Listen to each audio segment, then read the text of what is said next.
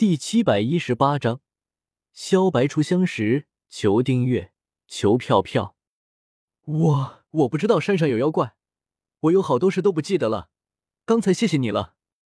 白浅听到萧邪的话，像是一个做错事情的小孩子，低着头说道：“没有关系了，只是你一个姑娘家，独自一人，要小心一些才是。”萧邪见到白浅这副模样，笑着摆了摆手道：“对了，在下萧邪，还不知姑娘芳名呢。”萧邪一拍脑门，对白浅问道：“我我不记得了。”白浅一脸尴尬，有些不好意思的说道：“连自己的名字都不记得了？既然如此的话，我给你取个名字可好？”萧邪想了想，对白浅问道：“嗯。”白浅闻言点了点琴手。萧邪见白浅答应，微微一笑。不过，既然知道白浅的真正身份，那么就不会像夜华一样给白浅取素素这个名字。既然你喜欢穿白色的衣服，那你就直接姓白。至于名字吗？就善名一个浅字吧。萧协上下打量了白浅一番，然后笑道：“白浅，白浅。”白浅在嘴里轻轻念叨着这个名字，虽然他已经被封印了记忆。但是听到这个名字后，他还是觉得很熟悉，甚至有种这个名字就应该是属于他的感觉。谢谢你，萧邪，我很喜欢这个名字。白浅得到了属于自己的名字后，有些开心的笑道：“你喜欢就好。”萧邪摆了摆手，笑道：“这名字本来就是他的真名，他不喜欢才奇怪呢。”萧邪，你是做什么的？连妖怪都怕你？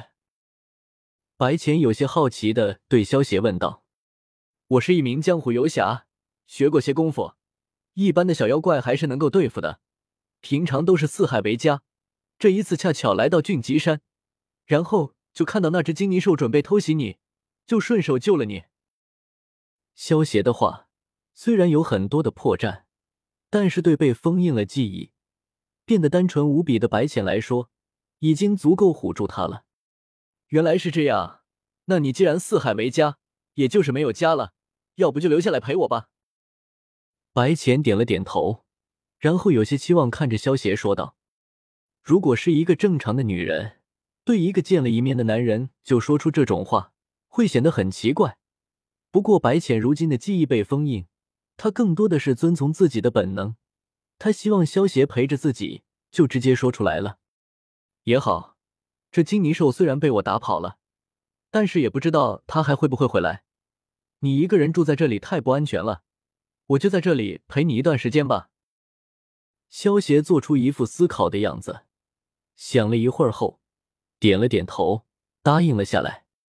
太好了，我去给你收拾一下屋子。白浅闻言，脸上顿时露出了开心的笑容，连忙转身去给萧协收拾床铺了。主人，你又开始欺骗无知少女了！啊呜！小小从神威空间之中飞出来，抱着一个大蟠桃，坐在了萧邪的肩膀上，一边吃着，一边有些鄙视的看着萧邪说道：“就你多嘴！”萧邪忍不住白了小小一眼，伸手弹了他的额头一下，没好气的说道：“就知道欺负人，不和你玩了。”小小揉了揉额头，不满的瞪了一眼萧邪，嗖的一声，回到了神威空间之中，去找龙葵他们了。萧邪，我们下山去吧。没过一会儿，白浅就拿着一个篮子，一脸开心的走了出来。浅浅，你怎么突然要下山去了？萧邪有些疑惑的问道。原本就我一个人，我摘些野果子就能够充饥了。不过现在你来了，我想还是买点米回来。你看，我正好还有一些没有吃完的果子，正好可以下山换些米回来。白浅捧着装着野果的篮子，有些邀功似的说道：“你啊，还真是单纯的可爱，就几个野果子，能换多少大米？我身上还有些铜钱，下去买些米回来还是够的。”萧协见到白浅那副好像小孩子一般，求大人表扬的样子，忍不住伸手摸了摸他的秀发，笑道：“好吧，不过这些野果我也要带下山，这样就能多换一些米回来了。”白浅听到萧邪的话，点了点头，不过还是不肯放下他的那些野果。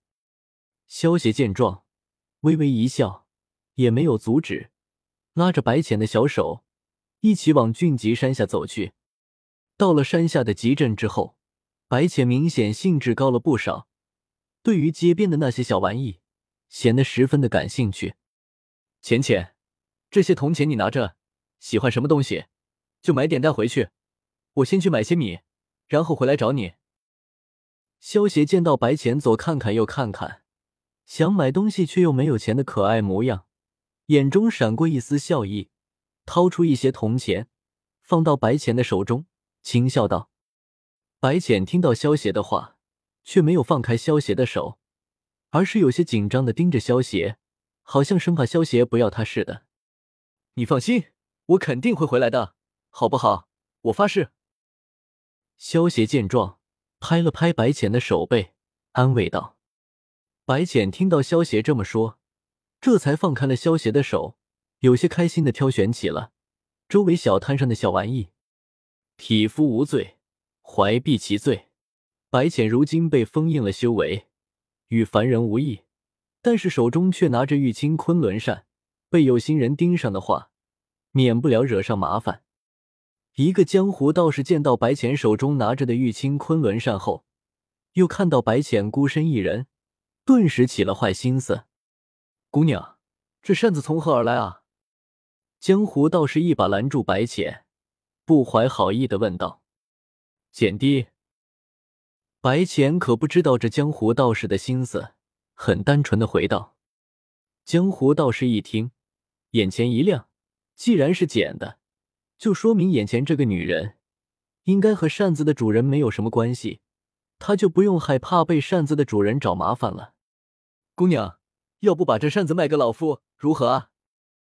江湖道士眼睛转了转，奸笑着问道：“不卖，这扇子是我捡到的第一个物件，我要留着做个念想。”白浅想也不想的，直接摇头拒绝了。哎。